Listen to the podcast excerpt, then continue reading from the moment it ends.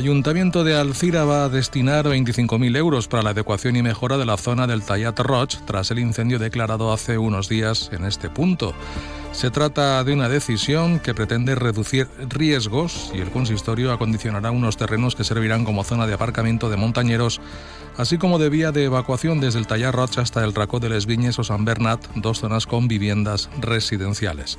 El alcalde de Alcira, Alfonso Domínguez, ha insistido en que son las urbanizaciones las que, a pesar de que cuentan con planes de autoprotección, deben ejecutarlos si realmente quieren estar protegidos viviendo en zonas forestales cada vez más vulnerables por los efectos del cambio climático.